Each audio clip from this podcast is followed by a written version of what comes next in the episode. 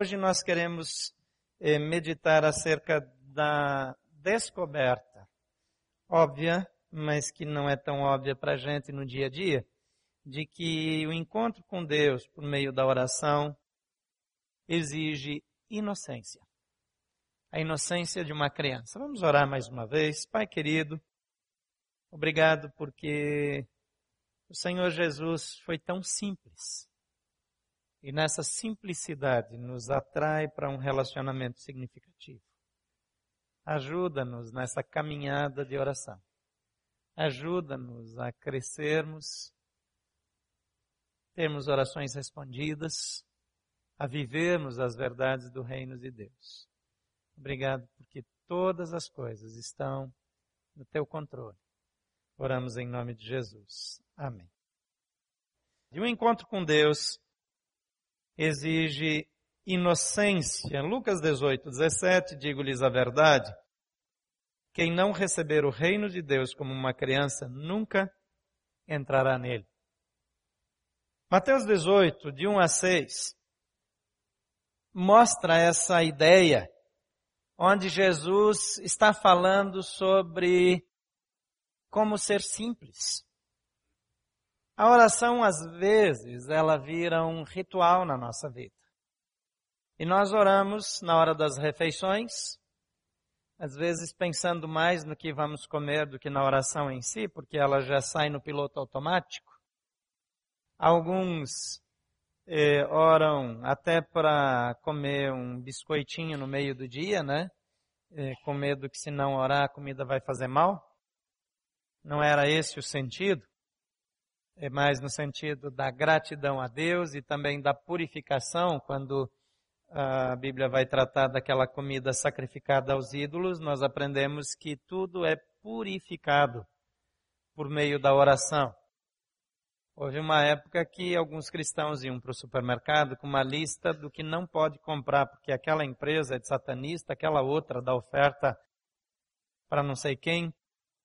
E, e eu não estou aqui recomendando que se você sabe que alguém eh, trabalha contra o reino de Deus, você ajude ele a ter lucro, não é nesse sentido. Mas o apóstolo Paulo, quando fala sobre a carne sacrificada aos ídolos, ele diz: comprem de tudo que tem no mercado sem perguntar de onde vem. Porque tudo é purificado por meio da oração. Agora, a oração aqui não é só uma algo que a gente deva fazer por hábito, eventualmente antes de dormir, eventualmente antes de acordar, logo depois de acordar. Antes de acordar é um pouco mais difícil, né? É, é uma espiritualidade assim que já transcende a normalidade. É, é mas eventualmente, né? Há, há aquela meditação no Senhor que você começa a orar e já dorme no meio da oração mesmo, né? E, e não sabe quando é que parou, é, mas também não é só uma prática onde eu tenho uma lista organizada de itens, um caderno de oração, eu tenho uma agenda de oração, mas onde eu fico preso àquilo que eu anotei e alguém faz um pedido de oração e entra naquela agenda e continua ali. Eu acho bonito um colega ele só tira o seu nome da lista de oração, colega de ministério lá em São Paulo, se você der o retorno para ele. Senão é possível que ele fique orando por você durante 10 ou 15 anos. Ultimamente ele anda voltando para a pessoa perguntando: aquele assunto já está resolvido?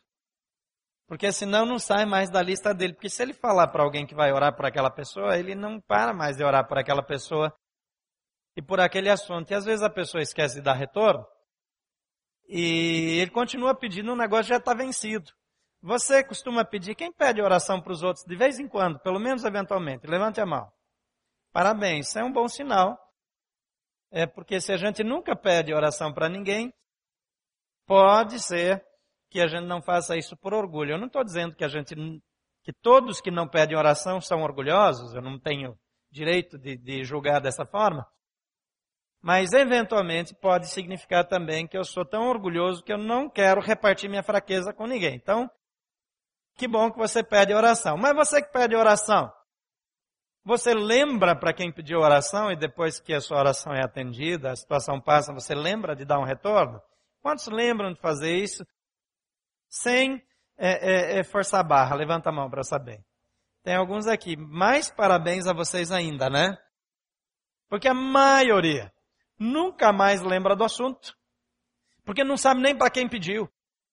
Porque vai espalhando a coisa assim. E é tão bom quando os outros oram por nós. E nós somos tão abençoados, mas é importante esse retorno. Agora, a oração aqui na visão de Oswald Chambers é mais do que isso. Oração é um encontro com Deus. Andar com Deus. Participar daquilo que Deus vai fazer. Conhecer o coração de Deus.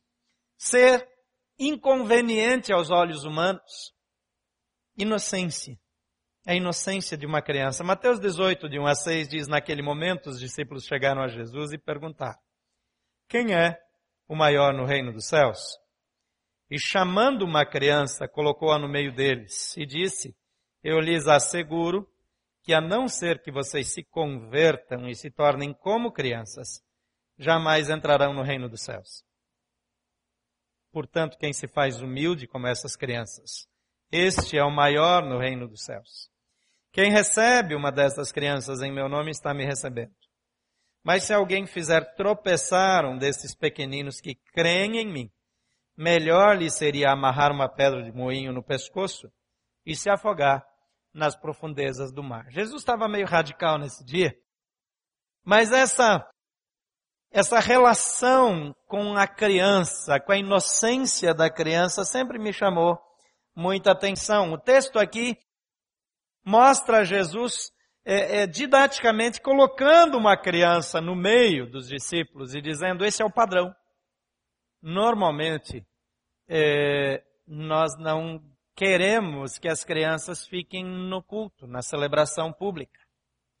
Porque a criança faz barulho, porque a criança corre, porque ela distrai as pessoas. Então nós queremos uma igreja que tenha um bom setor de, de infanto-juvenil, é, também para que a gente fique mais tranquilo.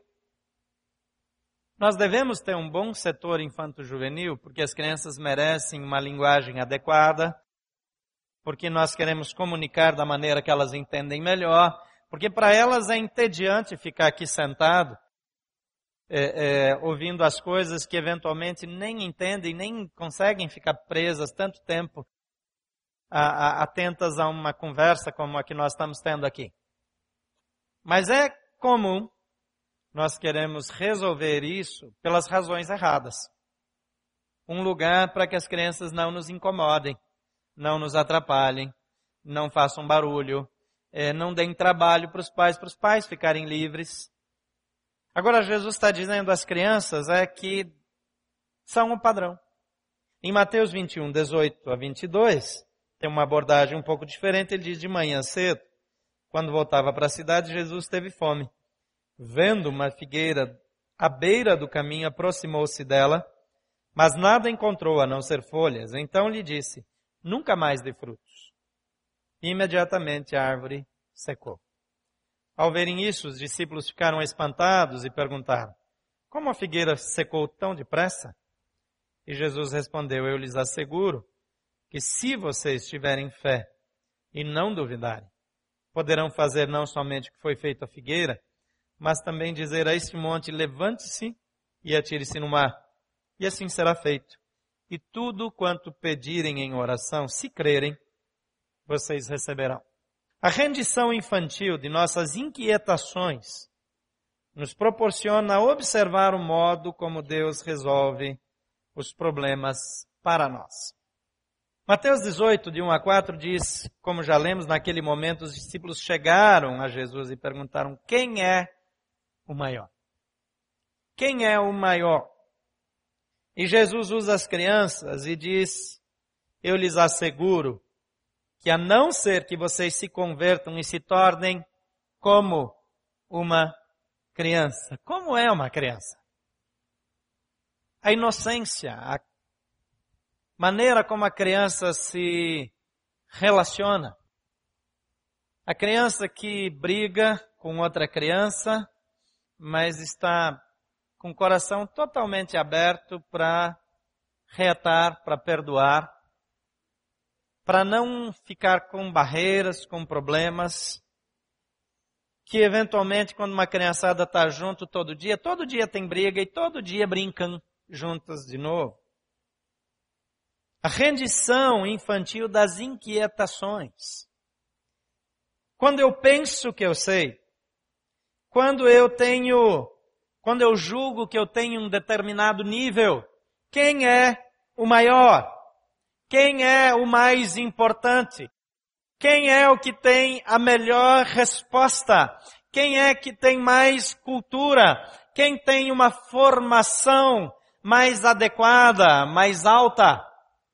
Jesus está dizendo como uma criança, quando eu penso que eu tenho mais direito, quando eu quero mais para mim, quando eu quero julgar as pessoas diferentes.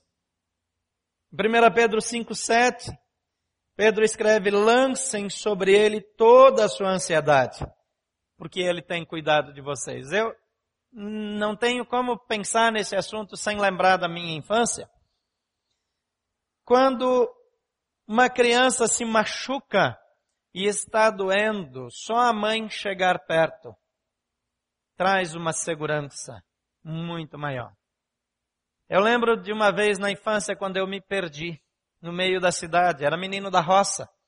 Não estava acostumado a andar na cidade, mas fomos para uma praça, para uma atividade da igreja, meus pais acharam que eu estava com meus amigos, meus amigos acharam que eu estava com os meus pais, e eu fiquei lá. E como eu estava sozinho, eu fui tentando resolver, pedir informações, tentar chegar na igreja, e as coisas não estavam dando muito certas, até que de repente eu vi o carro do meu pai parando e ele me encontrou.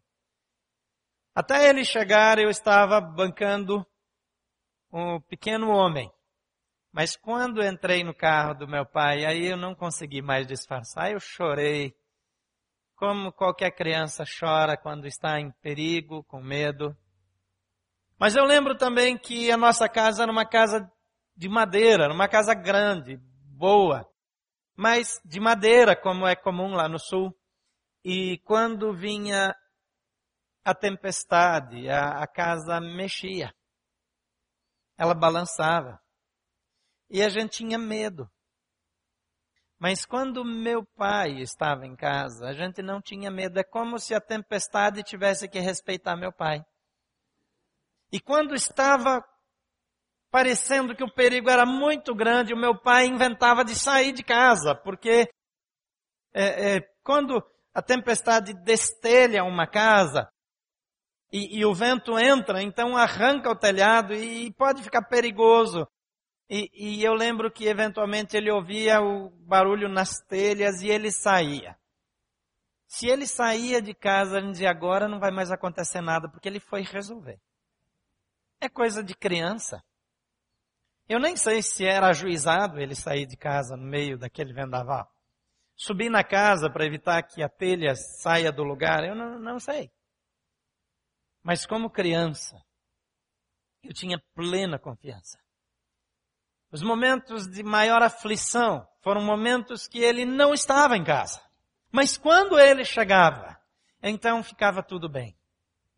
A simplicidade de uma criança na rendição das inquietações, as inquietações que causam dores, as inquietações que provocam insegurança, as inquietações que nos abalam precisam ser rendidas diante de Deus, como a criança o faz. E essa rendição infantil nos permite, nos leva, nos traz a oportunidade de ver Deus resolvendo o problema por nós. Eu simplesmente chego e digo, está aqui a minha inquietação, a minha dor, a minha insatisfação, a minha insegurança, o meu choro está aqui. E eu fico olhando para Deus para ver como ele resolve por mim. Depois eu cresço, Eu digo a Deus, eu vou fazer desse jeito que eu acho que é melhor. Senhor, por favor, me abençoe. É a rendição infantil. Confiança total. Em segundo lugar, a autossuficiência se constitui em barreira intransponível para a oração. Intransponível. Quando eu tenho respostas, quando eu tenho sugestões demais, quando eu sei a melhor maneira de fazer, ao invés de eu ver Deus resolvendo para mim. Deus fica olhando para mim. E Ele vai ver as bobagens que eu dou conta de fazer. Disse, Mateus 18, 13, disse, eu lhes asseguro, a não ser que vocês se convertam e se tornem como crianças, ele está falando para religiosos, jamais, jamais entrarão no reino dos céus. Quem estava perto de Jesus? Primeiro os discípulos dele, os seguidores dele. Depois, os religiosos que sempre estavam na volta para fazer alguma crítica, algum comentário. Ele diz para os discípulos, jamais entrarão. Não há nenhuma possibilidade. Quantos argumentos? Se você é autossuficiente, a única oração que será ouvida é a oração de arrependimento. Fora isso, nem precisa orar. É só para pedir perdão, é dizer, Senhor, me perdoa, perdoa a minha arrogância, perdoa a minha petulância, perdoa o meu atrevimento, porque eu sou tão bom, eu resolvo tão bem. Deus já me capacitou e eu dou um jeito nessa situação. Se vocês não se tornarem como criança, jamais entrarão. Jamais verão o mover. Jamais receberão as respostas. A humildade que gera dependência é que atrai o coração de Deus. A humildade que gera dependência. Mateus 18, 10, portanto, quem se faz humilde como esta criança, esse é o maior. A criança é crédula, é sonhadora, é curiosa, não tem medo de fazer perguntas, pelo menos até ir para a escola, depois começa a ter medo. Ela é dependente, é ingênua, eu nunca esqueci uma história feia que não se deveria contar na hora da pregação, mas eu vou contar assim mesmo, depois vocês me perdoem. Eu lembro, nunca esqueci, do primeiro cachorrinho que nós tivemos na minha infância. Era uma cachorrinha. Chamava Chica. Nada contra as chicas. Eu não lembro dela da aparência dela, mas eu lembro que eu achava que ela era linda. E logo que ela chegou, no primeiro dia, ela fez aquelas coisas inconvenientes que cachorros costumam de fazer no lugar errado. Ela fez aquela coisa inconveniente na escada. Mas era uma escada interna na casa. E ficou aquela rodinha que parece um objeto de decoração, né? Bem, bem arrumadinho de coisa inconveniente. E a minha mãe, de brincadeira, me chamou e disse, Gilberto, vem aqui e ajunta a sujeira que a Chica fez. E estava todo mundo lá assistindo, eu era o menorzinho, tinha, mal falava e andava, sei lá. Mas porque a minha mãe falou que era para ir juntar, eu fui lá com a mãozinha. E alguns segundos antes que eu pegasse aquela sujeira, alguém me impediu. E eu assustei e comecei a chorar. Com os gritos que deram. E estava eu chorando e todo mundo rindo da minha cara. Essa maldade que fazem com as crianças. E aí eu lembro que alguém pegou um facão, muito comum lá no sul, né? Um facão, uma faca gigante, GG, e passou por baixo daquele negócio e levou embora. Eu não sabia que eu não podia juntar. Inocência infantil. Tolice infantil. Bobagem. O Chambers diz que nossa oração não é respondida porque nós somos sábios demais, porque não somos tolos o suficiente, porque somos estruturados demais, porque não somos tão inocentes a ponto de ajuntar a sujeira lá que mandar. Essa ingenuidade infantil, essa humildade que, que nos faz dependentes, essa é, é, simplicidade, precisa ser resgatada por aqueles que querem ter suas orações respondidas. Você realmente acredita que Deus vai fazer o que você pede? Claro que sim. Claro que não também. Quando alguém está seriamente enfermo, é comum eu ouvir alguém orando, Senhor, faz a sua vontade na vida dessa pessoa, é, prepara os familiares, Ajuda que eles aceitem aquilo que vem das tuas mãos. O que, que essa oração está dizendo? Eu já sei o que vai acontecer. Eu já sei que nada vai ser resolvido mesmo. E ele vai morrer. Ou vai ficar desse jeito para sempre. Então ajuda a família aí a aceitar, não se revoltar contra Deus, a entender. Eu deixei de ser criança faz muito tempo, quando eu oro assim. Se você disser para uma criança, vai lá do lado do vovô que morreu, e pede para o papai do céu fazer ele ficar vivo de novo, o que, que a criança vai fazer? Ela vai lá e vai pôr a mãozinha no braço do vovô que morreu e vai dizer, papai do céu, faz o vovô levantar daqui. É assim que você crê em Deus? Quando foi que nós perdemos a nossa inocência, a nossa ingenuidade e aquela humildade que nos permite fazer uma oração boba, tola, que ninguém deveria fazer? Quando foi que você parou de dizer para Deus aquilo que não deveria ser dito? Quem tem filhos aqui sabe cada pergunta que as crianças fazem. Inconveniente. Às vezes em público. Eu lembro que diferentes das nossas filhas aprenderam em momentos diferentes eh, na escola, normalmente, às vezes antes, sobre as partes do corpo humano e as diferenças entre homem e mulher. Aquilo é muito impressionante para uma criança. Agora imagina a minha cara quando chega um tio e entra dentro de casa e a menina olha para ele e diz: Tio, você tem tal parte do corpo que eu prefiro nem falar aqui? Porque eu sou adulta, eu tenho vergonha de falar. Mas ela Tio, você não tem tal coisa, tem aquela, né? É, pensa minha cara. Onde foi que a gente deixou de ser criança diante de Deus? Quando foi que nós esquecemos que esse é o padrão?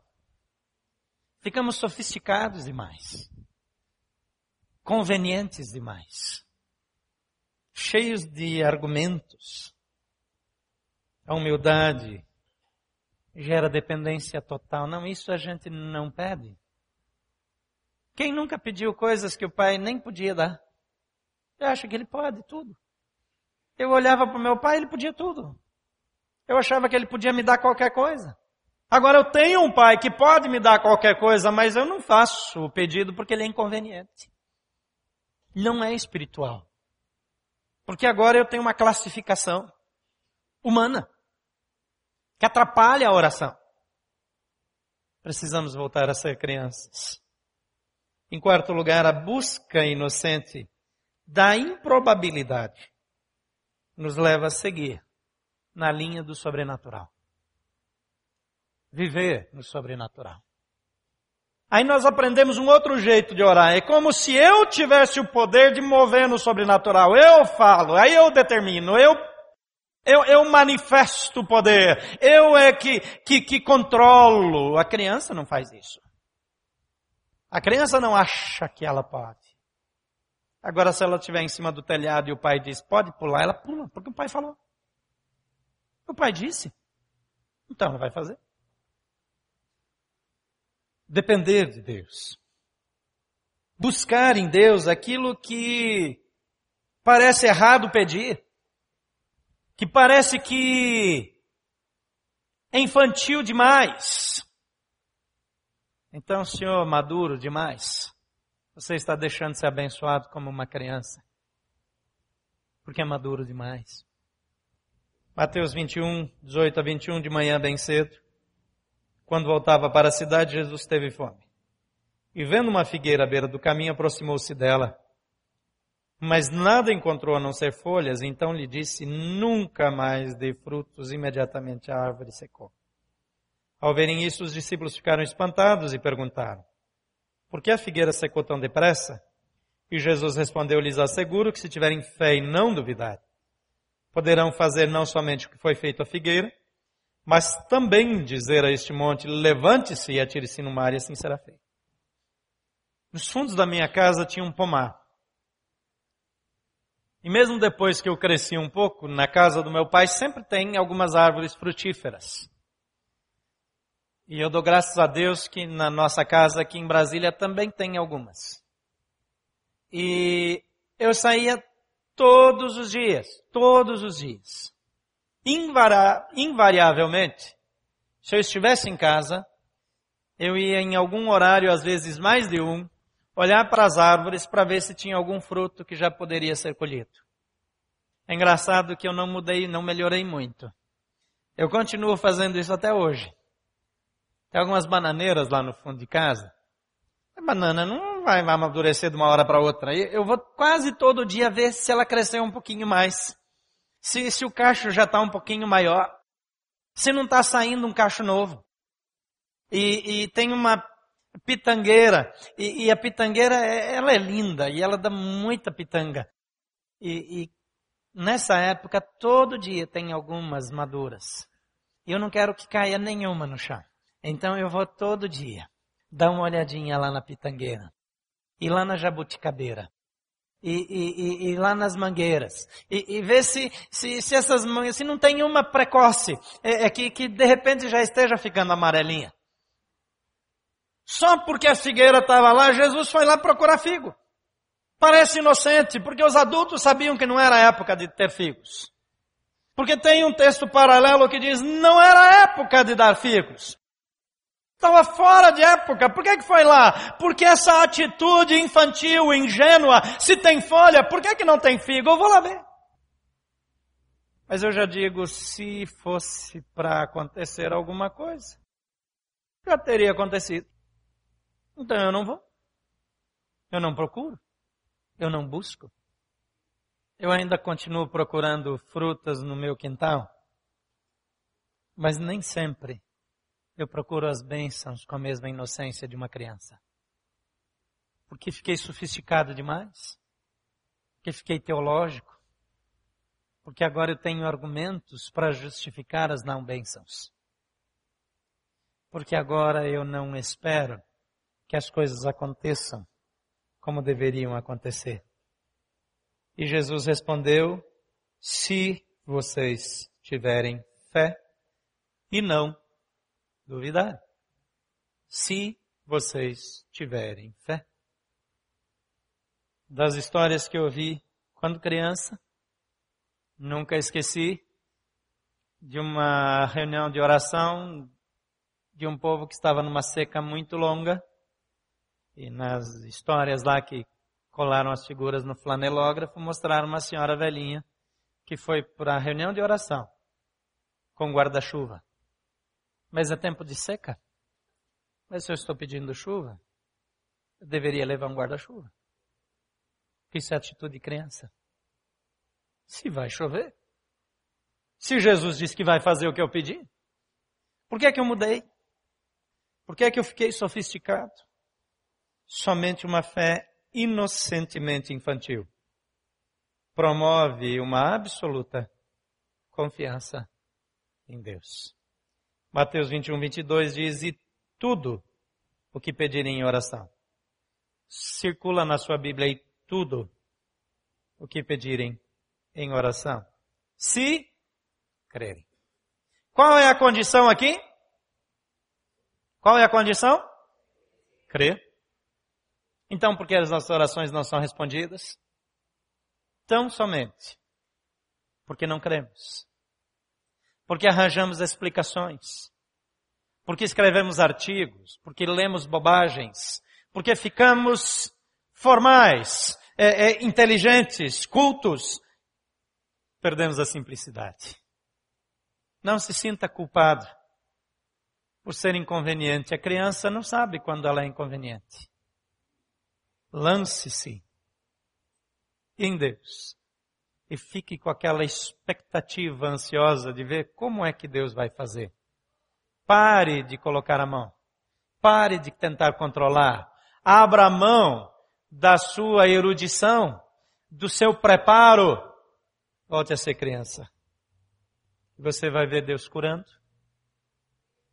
suprindo suas necessidades, trazendo alegria ao seu coração, trazendo aquela pessoa pela qual você está orando, restaurando o seu casamento, mudando a história do seu filho, mudando a história da sua igreja, da liderança, como uma criança.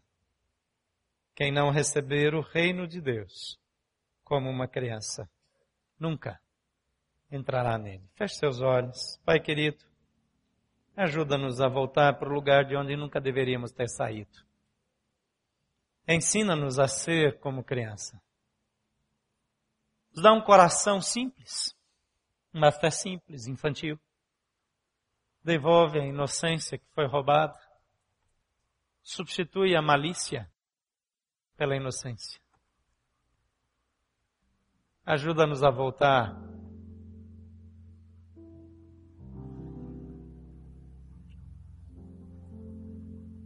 nos faz sentir saudade do tempo em que orávamos por brinquedos,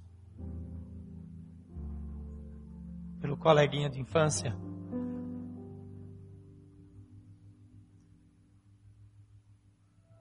O tempo em que amávamos incondicionalmente. O tempo em que era fácil acreditar que o Senhor responderia a nossa oração. Tempo em que pulávamos de alegria pela bênção recebida e corríamos para contar para todos.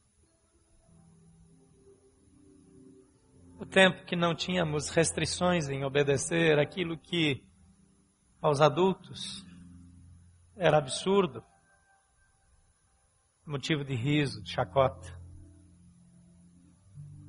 Ajuda-nos a voltar a procurar frutos maduros no tempo que eles estão apenas nascendo.